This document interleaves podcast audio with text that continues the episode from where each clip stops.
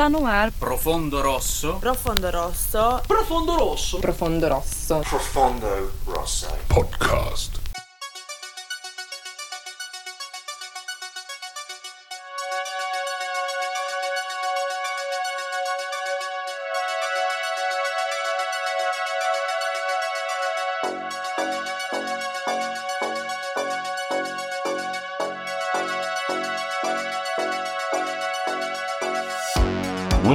Estamos no ar. Está começando mais um Profundo Rosso Podcast, o seu podcast sobre cinema fantástico na internet. Eu sou o seu host, Rodrigo Marchetti. Tenho aqui comigo sempre a presença do meu amigo, produtor e comentarista deste podcast, Mário Lucas Carbonero. Olá a todos, olá Rodrigo. Como estão todo mundo? Estamos aí para começar as nossas análises dos filmes escolhidos pela galera, então. É isso aí, vocês votaram lá na nossa enquete no Instagram e hoje estamos trazendo o primeiro filme escolhido por vocês. E você, caro ouvinte, que não participou dessa enquete, está se perguntando como você faz, por que você perdeu.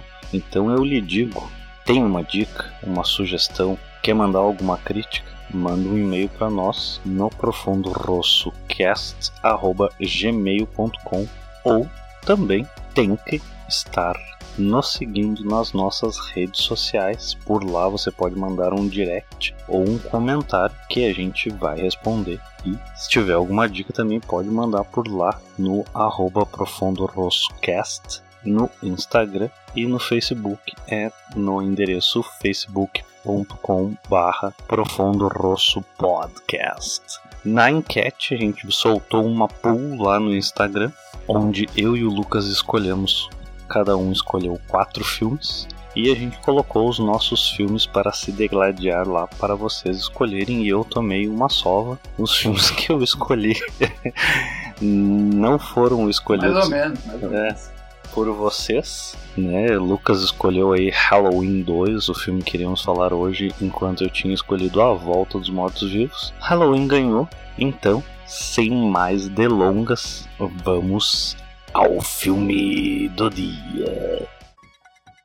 Depois de falhar na tentativa de assassinar Laurie e levar seis tiros do ex-psiquiatra Sam Loomis, Michael Myers segue Laurie até o hospital onde ela foi internada após a tentativa de assassinato, na busca de terminar o que começou. Myers começa uma matança no hospital à procura de Laurie.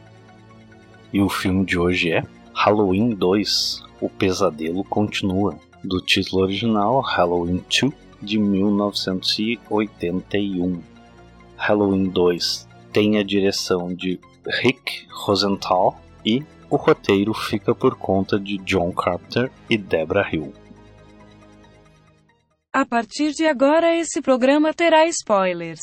Então, se você ainda não assistiu Halloween 2, O Pesadelo Continua, vai lá, assiste. Tem na Amazon Prime Video e depois, como sempre, tem que voltar aqui, porque aqui a gente faz uma análise aprofundada. Isso aí. Bora! Hora do show, porra! Bora lá então, Lucas. Halloween 2.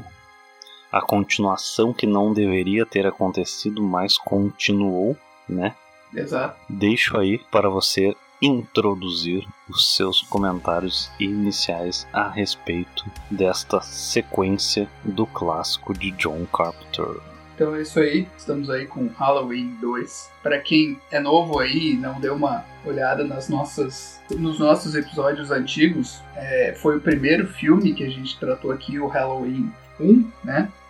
Só Halloween, do John Carpenter, né? A gente quis trazer e tal, um classicão mesmo para esse primeiro episódio. E foi esse que a gente acabou escolhendo, assim, meio por unanimidade. Há 21 episódios atrás.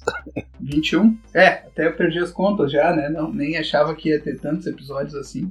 E, enfim, a gente conversou bastante depois, é que a gente vamos fazer continuação ou não e tal, né? Tem, tem bastante filme, né? Pra tratar e tal, mas claro, né? Eventualmente faria uma, uma continuação, daí a gente veio com essa ideia aí de botar os filmes pro pessoal votar. E eu queria ver, né? Até foi a minha ideia, se o pessoal queria ver continuações mesmo, se tava pensando em filmes que a gente nunca tratou. E aí eu inventei de colocar o Halloween 2 para ver. O pessoal escolheu, certo? Em relação, né, na, na na disputa com o, a volta dos mortos-vivos, né? Isso, a volta dos mortos-vivos. E então. Foi bem acirrado até. Essa foi uma das mais acirradas, exatamente. Mas, né, franquia, o nome, Halloween acabou prevalecendo aí e mostrando pra gente, enfim. Então, sobre o filme, né, é, também, assim, é, a gente vê, né, começar sendo assim, meio ácido, né? Mas a gente vê que é muito mais do mesmo, né? Talvez seja a primeira coisa aí que a gente vai falar. O John Carpenter não tinha essa ideia, a gente fala isso no primeiro episódio, de dar continuidade. Já tá aí no seu quase, deve ter 8, 9, 10 filmes aí na franquia, não contei. Mas enfim. 10. 10, né? Contando com as pérolas do, Hum. do Rob Zombie, né? Aquelas, Infelizmente. aquelas belezuras lá. E, enfim, esse aqui não era para ter saído também, já nem esse, né? Porque era para ter sido toda uma série de filmes diferentes a serem lançados no, no Halloween mesmo, todo ano. Era para ser isso, essa, essa saga Halloween. Só que fez tanto sucesso, e aí eles viram o sucesso do Sexta-feira 13 também. Esse filme vem na esteira do Sexta-feira 13 e é até inspirado, até certo ponto, né? No uso do gore. Isso é uma coisa que todo mundo sabe, assim, que é mais ligado. Uh, então acabou inspirando. Aquele que inspirou o Sexta-feira 13 acabou sendo inspirado. Mas enfim, é um filme que em muitos sentidos é mais do mesmo. Mas eu tenho um certo, um certo apreço até por esse filme, né? Não sei se eu tô na, na maioria ou não. A gente vai ver depois nas notas lá. Não sei o que não tem nem ideia do que o Rodrigo vai dizer, na verdade. Mas eu tenho um certo apreço porque eu acho que eles conseguem, pelo menos, trazer assim a, o estilo das filmagens do primeiro, embora seja outro diretor, o Rick Rosenstahl, que depois vai fazer um dos piores da franquia vai voltar a fazer um, um Halloween, faz um dos piores, né? Que é o Eu ia dizer que ele é o diretor do Resurrection. The Resurrection, né? Que pra mim não é o pior, mas é o segundo pior. Pior eu ainda algum dia vamos revelar aí, talvez, na minha opinião. E Mas nesse filme eu acho que ele acerta a mão na direção. O que falta ali é história, né? Falta um pouco de história. E é pouco, fica um pouco redundante, fica um pouco maçante ah, quando vai pro hospital. É, então acho que o Rodrigo vai, vai concordar com isso aí. Né? Fica meio chato depois ali. Mas tem acertos, também tem acertos. Sim, no suspense, acho que consegue fazer. Consegue fazer suspense em algumas partes. Disse muito que a Laura Strode é mal aproveitada, vamos falar mais sobre isso depois. Né? E também, né, para terminar aqui rapidamente a minha primeira fala, tem a questão de trazer todos aqueles mitos, né, todas aquelas ideias de trama, de roteiro que ficariam tão controversas, né, como a a Laurie Strode ser irmã do Michael Myers e outras coisitas mais que eu já falei no primeiro episódio. Vamos se estender um pouco mais aqui, porque não é só isso que esse, que esse filme traz de história de fundo.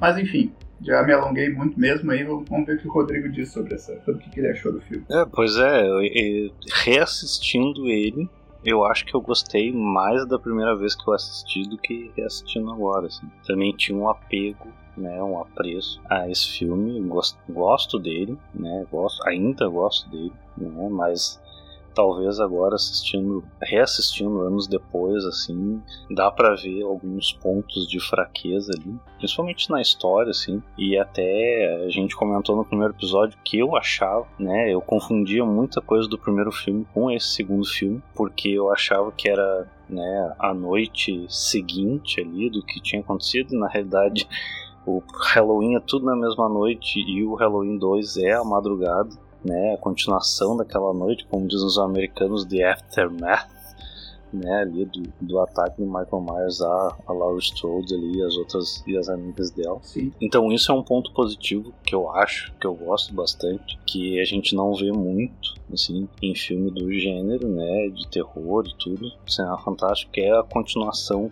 realmente continuar exatamente da onde o primeiro filme acabou, né? Inclusive tem ali o, o, final do filme, né? O início do Halloween 2 é o final do filme, os minutos finais do, do Halloween ali, do primeiro. Então isso é uma coisa muito interessante, né? E, e acompanhar de novo o início do filme pelos olhos do, do Michael Myers ali, né? Pelo pelo aquele início ali em POV ali. Uhum. Ele, ele ao mesmo tempo também que, que o espectador tá descobrindo o que que aconteceu e ouvindo as coisas na rádio, ele também tá ali, né? Então isso é uma, é uma questão bem interessante, até quando o Loomis ali a gente vê, né, por POV ali, né, o point of view, a visão do, do Michael Myers ali, a câmera faz os olhos do Michael Myers, o Dr. Loomis ali ao longe. Uhum. I shot him six times, né?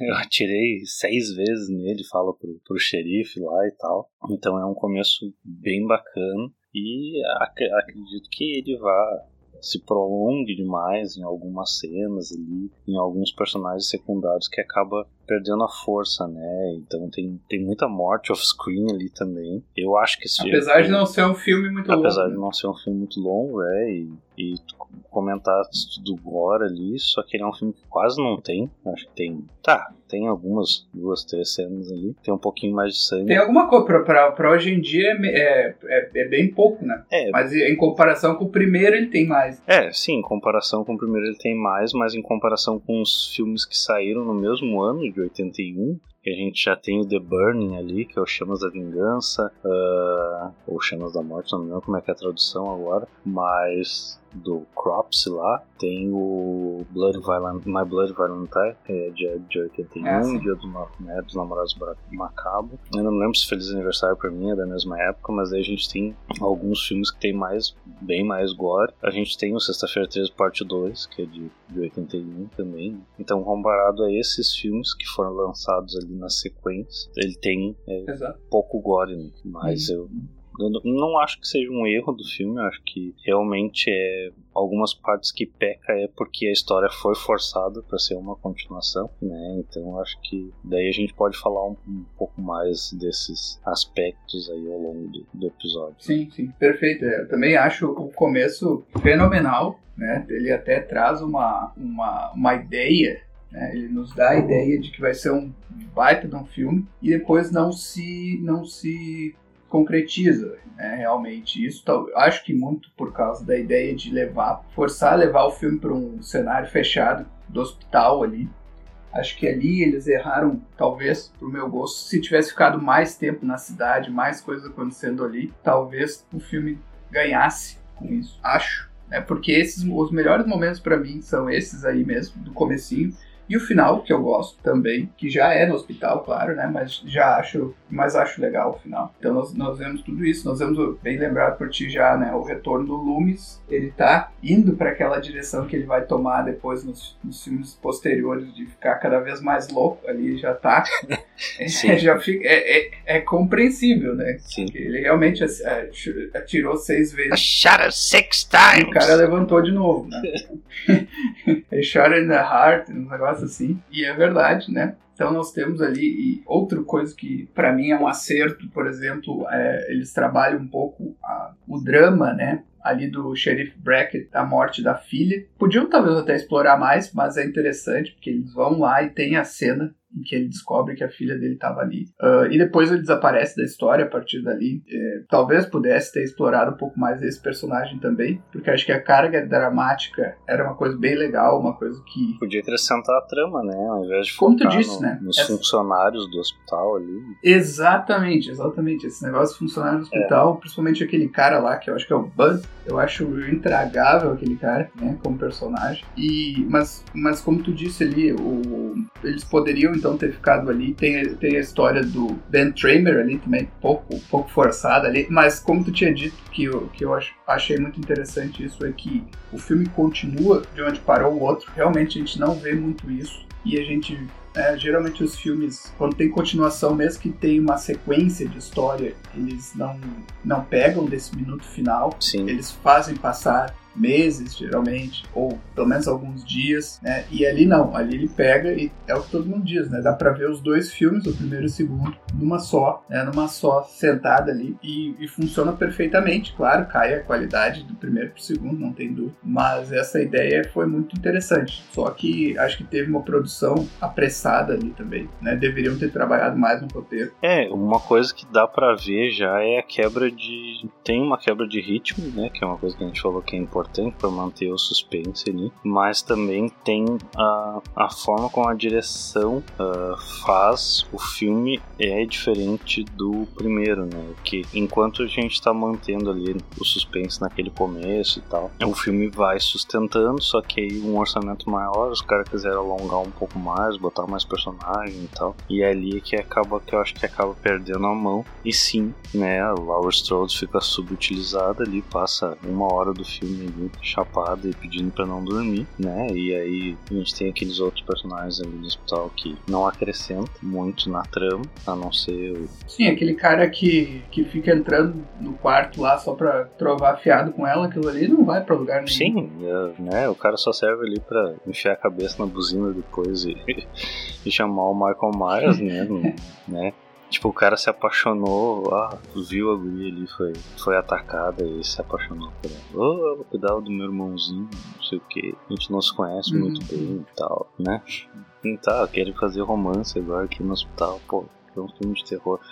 É, é, um filme de terror, Hum. pô. é muito forçado. É, daí fica. Exato. E enquanto isso é como se a gente tivesse duas histórias paralelas, né? E aí meio que o filme se divide. A gente tem o side plot ali, a missão, a side quest ali do Dr. Loomis, né? Atrás do Michael Myers, Uhum. enquanto tem ali o que tá acontecendo no hospital. E aí que quando, quando a gente assistiu, quando a gente assistiu, a gente falou sobre o primeiro filme no primeiro episódio do, do podcast, que aí tu comenta até que essa história do Samaen e, e, né, que depois do culto lá, do seis, do Paul Rudd, né, é que é, Aham. já tinha aparecido no segundo filme. e Eu não lembrava, né? Por que, né? que- Quando, como, onde, por quê. E aí é aquela cena que os caras vão na escola, né?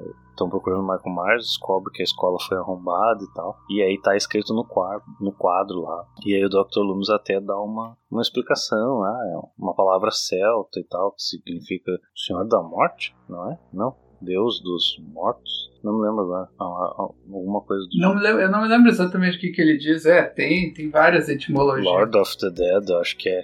Pode ser, pode ser. Eu acho que é que ele fala ali e que os celtas, o pessoal fazia lá umas oferendas e tal, queimavam na noite de Halloween, 31 de outubro, tudo. Mas daí fica por isso mesmo, assim, né? Ele só meio que repete tudo que ele tinha falado pro xerife no primeiro filme. Sobre, né, o Michael Myers ter ficado 15 anos esperando pacientemente lá, e que ele era o mal absoluto toda aquela coisa pro cara que fica substituto do xerife depois que o xerife sai ali. E esse, a gente falou ali do Ben Tramer ali, é o cara que a Laura Strode é apaixonada no, no primeiro filme, né? Sim. Que é o cara que queria convidar ela pro baile, ela, né? Ia ligar pro cara lá e tal. E no fim o cara acaba sendo atropelado lá e morre, carbonizado. Coitado do cara. fim. É, é tudo é, muito- é, é tudo muito conveniente de tu puxar assim, pô, tem, tem que morrer um cara aqui porque a gente tem que segurar o Dr. Loomis na rua por um tempo, achando que talvez tenha sido Michael Myers. Ah, vamos botar aqui o Ben Tramer do primeiro filme, né? Tudo muito conveniência, assim, de, de roteiro e acho bem desnecessário, né? Tudo pra deixar tudo mais ou menos amarradinho. Ah, o Ben Tramer, o cara do primeiro filme, né? Mas bem desnecessário. O negócio do Sam Raimi ali é, né? O Sam Raimi, né? O Sam Diretor do Evil Dead. É, ali não é. E aí a gente vê é largado, né? Nesse segundo, nesse segundo filme, quando eu assisti a primeira vez, eu vi isso, eu, ah, tá ali o troço. E eu acho que eles não tinham essa ideia de né, fazer, inventar ainda toda a história do culto. Mas o pessoal que fez os filmes posteriores se aproveitou né, de que tinha isso no segundo filme. Eu acho que só tem é só uma, uma ideia a mais, uma ponta solta no roteiro nesse filme e depois os caras foram lá e aproveitaram, principalmente a partir do 5 e do 6, né? No 4 praticamente não tem menção a isso. É, enfim, e aí é uma coisa assim, ah não, é porque é o dia ali, né? O Sam Raimi é o dia do, do Halloween, no mesmo dia, é uma festa de, de fim de colheita, e aí, né? E a partir dali vem o inverno, né? A morte da vegetação, esse tipo de coisa. Né, cria um simbolismo, mas bem, bem sem graça, bem fraco Bem raso. bem raso, exatamente. E, e aí a gente tem né, a, a famigerada revelação, que também é por, por via de, uma, de um mecanismo de roteiro que simplesmente a enfermeira Marion volta, então, é, volta a entrar na história, eu quero dizer, né? Porque ela foi designada pelo, pelo governador do estado a prender o Sam Loomis ali e, né? Uhum. É uma coisa assim. E aí ela larga a bomba assim, ah, a garota Strode, na verdade, é irmã. Eu descobri porque eles liberaram um arquivo secreto do. do- Sabe? É uma coisa assim que. E os pais da Laurie Strode não são pais de verdade. Aí ela tem um flashback de eu não sou sua mãe. Eu já disse que eu não sou sua mãe. É, um um negócio negócio absurdo. Aí tá lá ela indo visitar o Michael no, no hospital. Né? Nada a ver, cara. Ele teria matado ela ali mesmo. Se realmente, aí não sei se é delírio dela. Sim, aquilo não. Não deve ser memória, enfim, não sei. Mas é, Acredito que delírio. é muito, muito absurdo, né, cara? Porque, tipo assim, tá, tu não precisava, pra dar um sentido pra continuação, né, fazer com que a Laura Strode fosse irmã do Michael Myers. Só o fato de ela ter sobrevivido ao ataque já seria motivação suficiente pra ele continuar perseguindo ela, né? Seria um, Exato. um assassino obsessivo nesse caso. Porque no início, né, no, no primeiro filme não tinha, não existia essa, essa relação, não teria porquê. Né? Só a questão do ataque ali, enfim, o cara era um, um louco que voltou pra conseguiu escapar e voltou lá pra cidade pra matar as pessoas. E tudo fica no primeiro, que me parece assim, e até tu levanta isso no primeiro episódio, é que a grande motivação, se havia alguma, pra ele ter perseguido a Laura Strode já no primeiro, era o fato dela ter ido deixar as chaves lá na casa, né? Dos Myers, É. né? É, que É, ali- Ali ele teria tido alguma, né, teria desenvolvido alguma obsessão por ela ali. Então, já é meio fraco, já é meio. É mais fácil ter colocado na conta da coincidência tudo, né? Que ele Sim. viu ela várias vezes e, e aí acabou, né? Enfim. Mas aí eles têm que inventar esse. Que pra mim, e aí a gente já entra numa discussão, né? Porque aos defensores da ideia de que ela é irmã faz sentido, que, a- que aprofunda a, a história e o elo dele. Mas eu não consigo ver de nenhuma forma isso, né? Eu não, é, pra mim. E aí depois ela vai morrer no quarto, quando chegar no quarto do filme, né? Depois tem o terceiro que não é, não é a história desse, essa mesma história do Halloween, Michael Myers. E no quarto, quando ele volta, ela já tá morta. Tem uma sobrinha dela. Então, sabe, a coisa se perdeu mesmo, né? Eu acho que teria só se beneficiado. É, e até dando um- uma história de fundo aí, o personagem dela morre porque aí Jamie Lee Curtis já estava famosa fazendo produções, mega produções hollywoodianas lá, como The True Lies com Schwarzenegger e- outras comédias românticas aí e afins. né? Exato. Então Exatamente. Ficamos com o Sam. Não, é, e daí é uma, é uma, uma questão de linha do tempo muito complicado, né, do Halloween, porque aí nós temos o H20 em que então ela tá viva e se apaga tudo o que aconteceu até o do quarto ao sexto, e daí ela tá viva, mas escondida na Califórnia e tal. E aí depois né, tem o Resurrection ali, enfim, daí a, a, né, a, a saga fica dormente por um tempo, aí né, os remakes, enfim, e aí volta o 2018 agora recentemente e apaga tudo. Ela não é irmã do Michael Myers e só tá contando o primeiro filme como canônico, né? Então é uma complicação dos diabos e eu acho que muito da linha do tempo foi estragado por essa ideia aí e o fato de que tinha que, né, a, o grande, a grande disputa, a grande rivalidade ali entre ela e o Michael. Então, enfim, então vamos ver o que, que eles vão fazer a partir de agora nos, no Halloween Kills e no, no outro que tá marcado. Se eles vão ter coragem de matar de novo a Laura Strode e criar uma, uma nova saga com a filha, com a neta, enfim, né? É, o, o Marco Mars tá ficando velho já, né? Também, então. Também, né? Se é, é, se é 40 anos atrás o cara tinha 21, então, É assim. se Jamie Lee Curtis já está de cabelos brancos, já é avó, que dirá vovô tio Michael. Isso eu não quero, nem era o caso de trazer qualquer coisa do 2018, né? Mas eu já digo que essa a ideia que eles tiveram ali de transformar ela numa badass ali que, que se preparou 40 anos pra lutar contra o Michael quando ele fugisse, pra mim também, ó, né? Não, não ajudou em muita coisa, não. Não faz muito sentido pra mim. É, é, isso acaba se tornando uma, uma obsessão meio, meio infundada que só se justifica pelo fato que ele precisa sair, fugir de novo pra ter outro filme. Então ele fica ali pacientemente esperando uma equipe de documentarista idiota ir lá, né, pra ele ter a oportunidade de fugir. É, a gente tá, a Mas gente tá entrando em terreno pantanoso aqui porque, né? Tem muitos fãs do filme de 2018. Eu não acho ele um filme ruim, vamos deixar bem claro. e o foco aqui é o tem segundo, algumas né? coisas que não foram tão bem. Então vamos, ou vamos voltar pro segundo filme. É. Enfim, e aí o que a gente tem de de mais positivo nisso tudo, acho que é o Sam Loomis mesmo, que fica como personagem que vai continuar a continuidade na saga enquanto é vivo, né? Até o, até o sexto ali. Uhum. Claro que os filmes caem muito de qualidade, etc. Mas acho que ele, como personagem, consegue manter. Inclusive nesse filme, ele é bem legal, apesar de que ele tá participando de algumas cenas ruins, como as que a gente já mencionou. Mas no final, eu acho ele muito legal. Acho muito legal aquele final. É, é, mato. É, ali é, um, é uma tentativa de acabar de vez com a série, né? Do- Exato. Tá, tudo bem, não queria fazer essa continuação, mas então vamos matar o Dr. Loomis e o Michael aqui e acabou. Exato.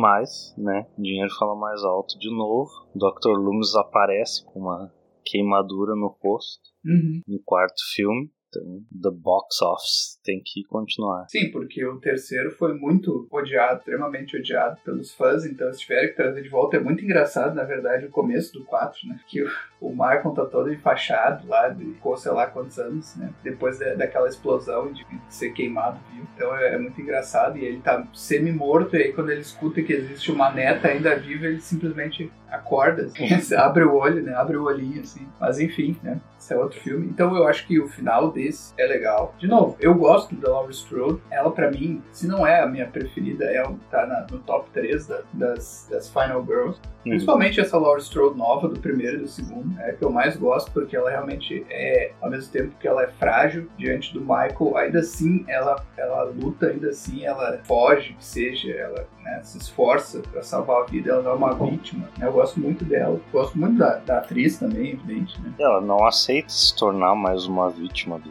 Michael, Exatamente. que é o grande diferencial dela. Exatamente. Todos os outros, né? Os personagens estão ali pra morrer mesmo. Principalmente os do hospital ali. Tu não sente, né? Não sente nada ali. Tu vê, assim, que, né? Tem aquele negócio do filme de terror, né? Fez sexo, vai morrer. Ou fez alguma transgressão ali, vai morrer, né? Mas ela não. Ela acaba sendo mesmo essa personagem mais virginal, mais pura mesmo. Que consegue enfrentar o monstro e tal. É, o, o plot ali do, do, do hospital é realmente só pra gente ter uma, uma contagem ali de, de corpos pra manter o, o slasher que o pessoal queria ver, né? né? De novo ali pegando então o que aconteceu pós sexta-feira 13 e os filmes que vinham na sequência, então a gente tem que adicionar mais, mais, mais corpos à contagem. O Halloween tem três ou quatro apenas, né? O primeiro filme ali tem Caminhoneiro, que a gente falou no primeiro episódio, que é morto off-screen ali, e a gente vai ter as, as amigas da Laurie Strode ali o seu namorado, são três pessoas, né? Uhum. E a irmã acho dele. que vem com, essa. É, e a irmã dele, né? Então, aí tem esse segundo aí pra, pra ter uma, um suspense mais, mais longo, um pouquinho mais de ação ali, mais gente pra, pra contagem ali. Personagens clássicos, tipo segurança ali que caiu um fusível, não sei o que, cortou o telefone, joga gato nele, vão dar um, um, um jumpscare falso aqui e tal, toda aquela coisa. Então é, é, nem eu falei, cai pra mim bastante, né? Fica ali, lá eu estou de chapado aí. E Dr. Loomis andando em círculos ali até os 20 minutos finais ali, quando a enfermeira então aparece, né? Então parece tudo muito, muito jogado. Depois daquele baita começo aí, a gente tem uma mistureba de coisa aí que pra mim não vai a lugar nenhum até realmente acertar o final ali. Eu gosto daquele final. Acho que a primeira vez, quando era mais novo e mais inocente, me conquistou mais do que agora. Não, é isso, o filme funciona. Eu acredito sim que ele funciona como um filme que tu assiste e, pô, legal, né? Principalmente o começo, né? O começo é uma coisa muito importante no filme. Se o filme é ruim no começo, é difícil recuperar. É, mas se ele tem um começo bom, até tu vai tolerando depois ele ir caindo, assim, de, de produção, vamos dizer assim, caindo de qualidade e tal. Então esse começo ele segura muito e um final também seguro ajuda. O meio o meio de campo ali é uma confusão, é muito ruim. Tem uns outros aspectos, mas como eu disse, né? Pegar os aspectos técnicos, né? Pra começar, acho que a filmografia acertou, ele conseguiu é, manter aquele feeling do primeiro filme. Acho até muito impressionante isso, mas provavelmente porque o Carpenter tava junto ali na, na produção. Deve ter dedo dele ali também, porque quando o Rosenstahl vai fazer o filme só dele depois, é uma desgraça, né? A gente vê ali, agora, tem outras coisas, né? Vê o Michael Myers ali, eu não sei, né? O grande mistério, um dos grandes mistérios da saga é por que, que eles não conseguem ah, acertar a máscara. Já nesse segundo aí, a máscara já é diferente. que é muito ruim em comparação com a primeira. É, depois vai piorar ainda, né? Mas. É, não. É, depois tem aquela máscara que parece de gesso lá, ah, brancona, horrorosa. é uma coisa assim que não tem explicação, que os caras não conseguem comprar uma máscara igual que eles tinham comprado no primeiro filme. E o Michael Myers é, tem todo negócio, não é o mesmo ator, mas ainda assim ele é, ele, ele tá bem ali, tá aterrorizante assim, né? no jeito, jeito de caminhar, no jeito de, de agir e tal, isso tudo ainda tá legal, né? Enfim, e aí a gente tem também a trilha sonora é a mesma do, do original do Carpenter mesmo, ele que compôs, um pouquinho diferente ali nas, né? Acho que foi com algum sintetizador diferente, alguma coisa diferente. Acho que é do original ainda um pouco melhor, mas é a mesma trilha ali e tal. Então assim, tem tudo isso, né? Filme esperto por causa desse meio campo ruim, mas tecnicamente ele é razoável. Mais as atuações também, pelo menos dos principais, são, são decentes, né? Então, enfim, parte técnica também. Segura, consegue segurar o filme. É, parte técnica é boa, a gente tem uma, uma direção muito boa no início ali, né? Aí a gente não sabe se é dedo do Carpenter mesmo que a gente falou ou não, né? Eu acho que o filme perde um pouco o ritmo com essa, essa trama que se divide em dois, então Sam Loomis e o que acontece no hospital com a Laura Strode, e aí depois parece que volta, se perde um pouco ali e volta. A fotografia é legal, né? Os efeitos ali tudo. Nada de muito inventivo, assim, tirando o começo que é legal. Acho que essas questões da, do, do point of view ali da câmera podiam não ser utilizado mais, ou tipo, focar realmente a trama em um lugar só, né? mas daí provavelmente para dar esse contexto aí, daí meio que a gente descobre quase perto do final do filme se divide. Então, Uhum. a trilha é uma, como a gente falou ali, uma variação do, do próprio tema do, do John Carpenter ali. É isso, assim, tecnicamente o filme é bom, mas infelizmente perde aí em história. Eu não, tirando a atuação do Dr. Loomis ali e do, do policial substituto ali do xerife, que eu acho que são os que se destacam mais. O resto pra mim é meio meia boca. Uhum. Até Laura Strode ali, até ela realmente acordar ali, dar uma de, de bereza ali, fingir que tá catatônico ali pra poder fugir e tal. Aí sim, aí parece que engrena o negócio, mas né, é, é uma queda grande, mas ainda assim é um dos, dos, dos melhores da franquia aí depois do, do primeiro. É, exatamente, bem observado. Por mais que esteja longe de ser perfeito, ainda é um dos melhores, porque depois a coisa cai e cai pra valer. Você está ouvindo Profundo Rosso Podcast. Bom, vamos para as curiosidades então. Vou começar com uma curiosidade bem curiosa aqui, baseada numa coisa que o Lucas falou, que é o fato dos caras não conseguirem acertar a máscara do Michael Myers. E um fato curioso é que a máscara do Halloween 2 é exatamente a mesma máscara do Halloween 1, só que a máscara Caramba, se desbotou com o tempo pelo o ator andar com ela no bolso e a produtora e roteiri, produtora do primeiro e roteirista do segundo, Deborah Hill, guardava a máscara embaixo da cama dela, então a máscara desbotou, mofou, sofreu aí efeitos do tempo e acabou ficando diferente do primeiro filme, mas é a mesma máscara. Ah, então é a, mesma, é a mesmíssima que foi usado no primeiro filme. Não é nenhuma cópia Isso. daquela lá, uma- um, outro exemplar comprado naquele mesmo dia. Não, é a, a máscara mesmo. Caramba, é, é interessante isso, porque parece bastante diferente. É, isso é verdade.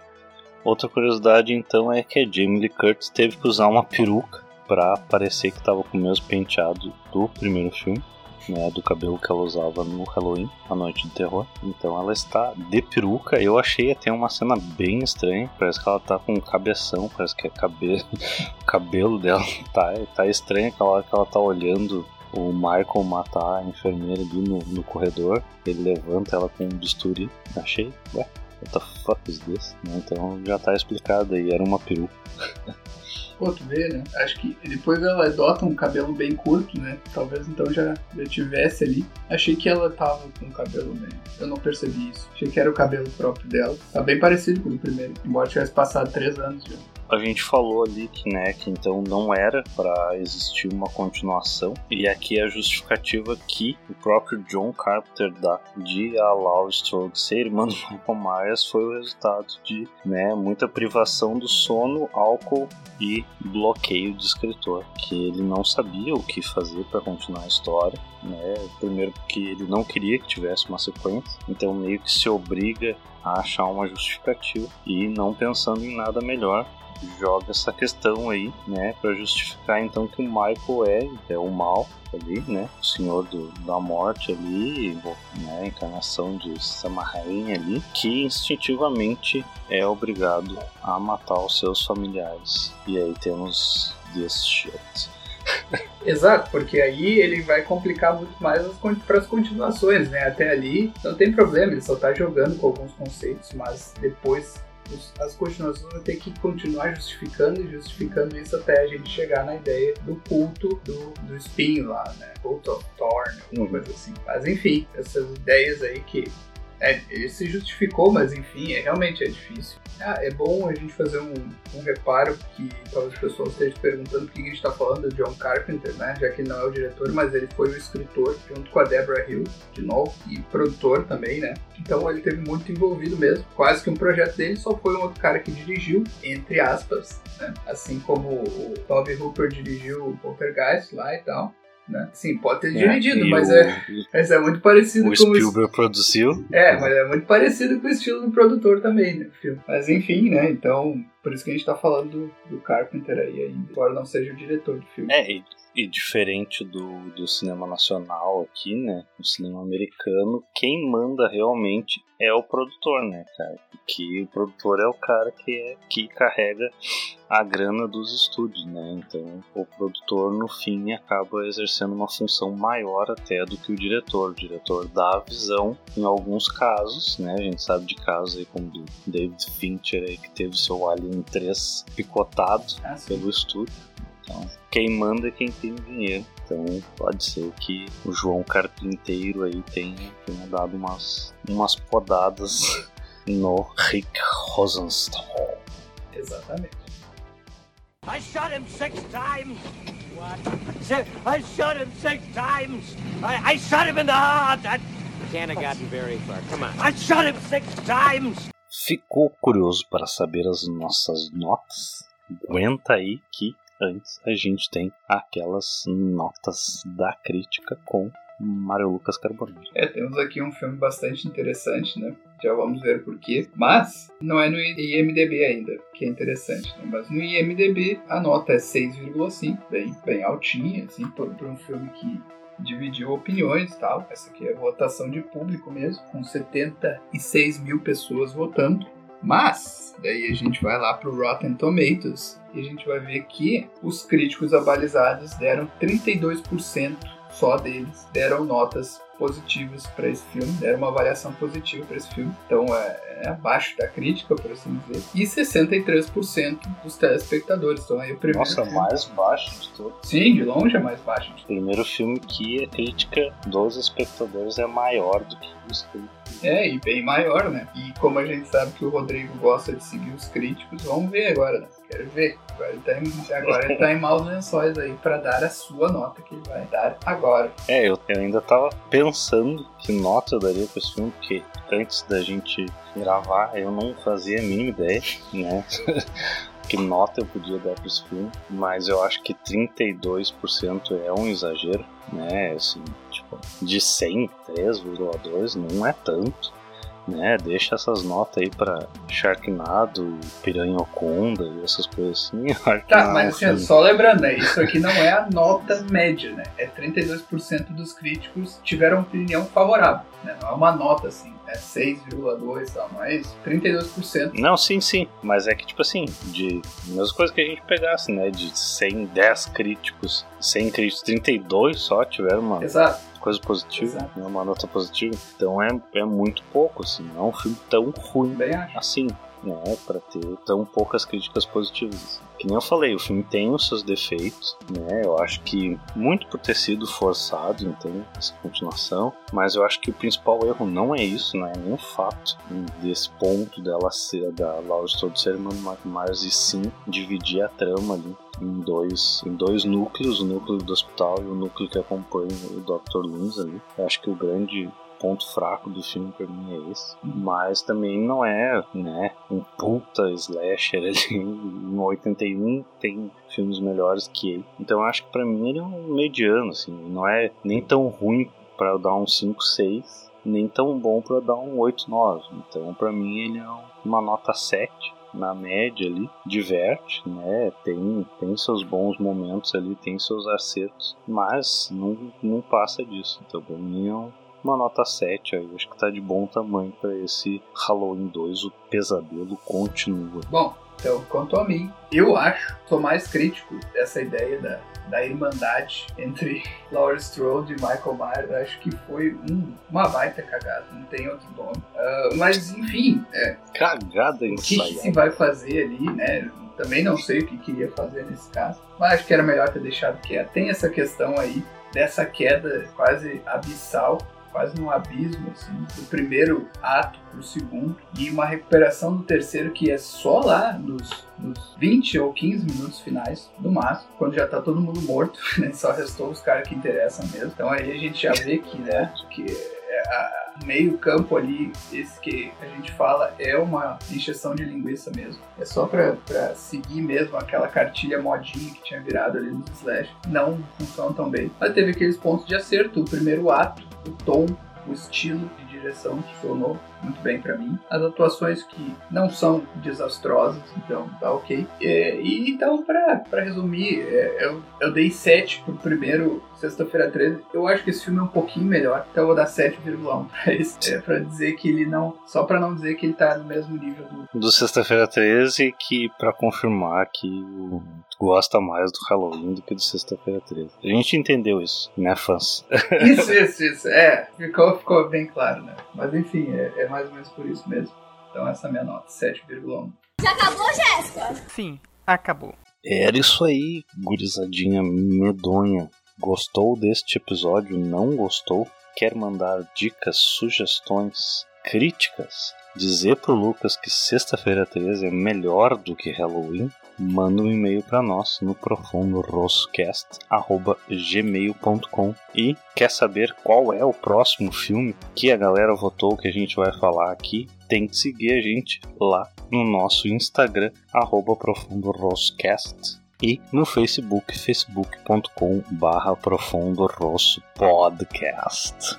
Eu desde já agradeço a presença de todos vocês, pessoinhas desta internet, e deixo aqui o espaço para o Lucas adicionar ou introduzir os seus últimos comentários.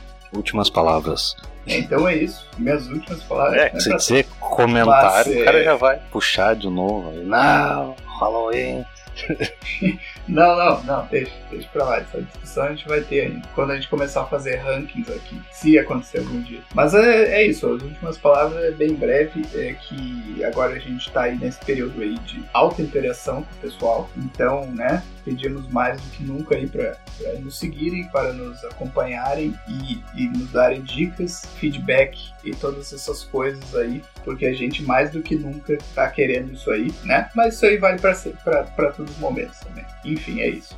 Divulguem, curtam, espalhem E ouçam. e ouçam, né? Primeiramente, este nosso trabalho que a gente produ- Também é bom.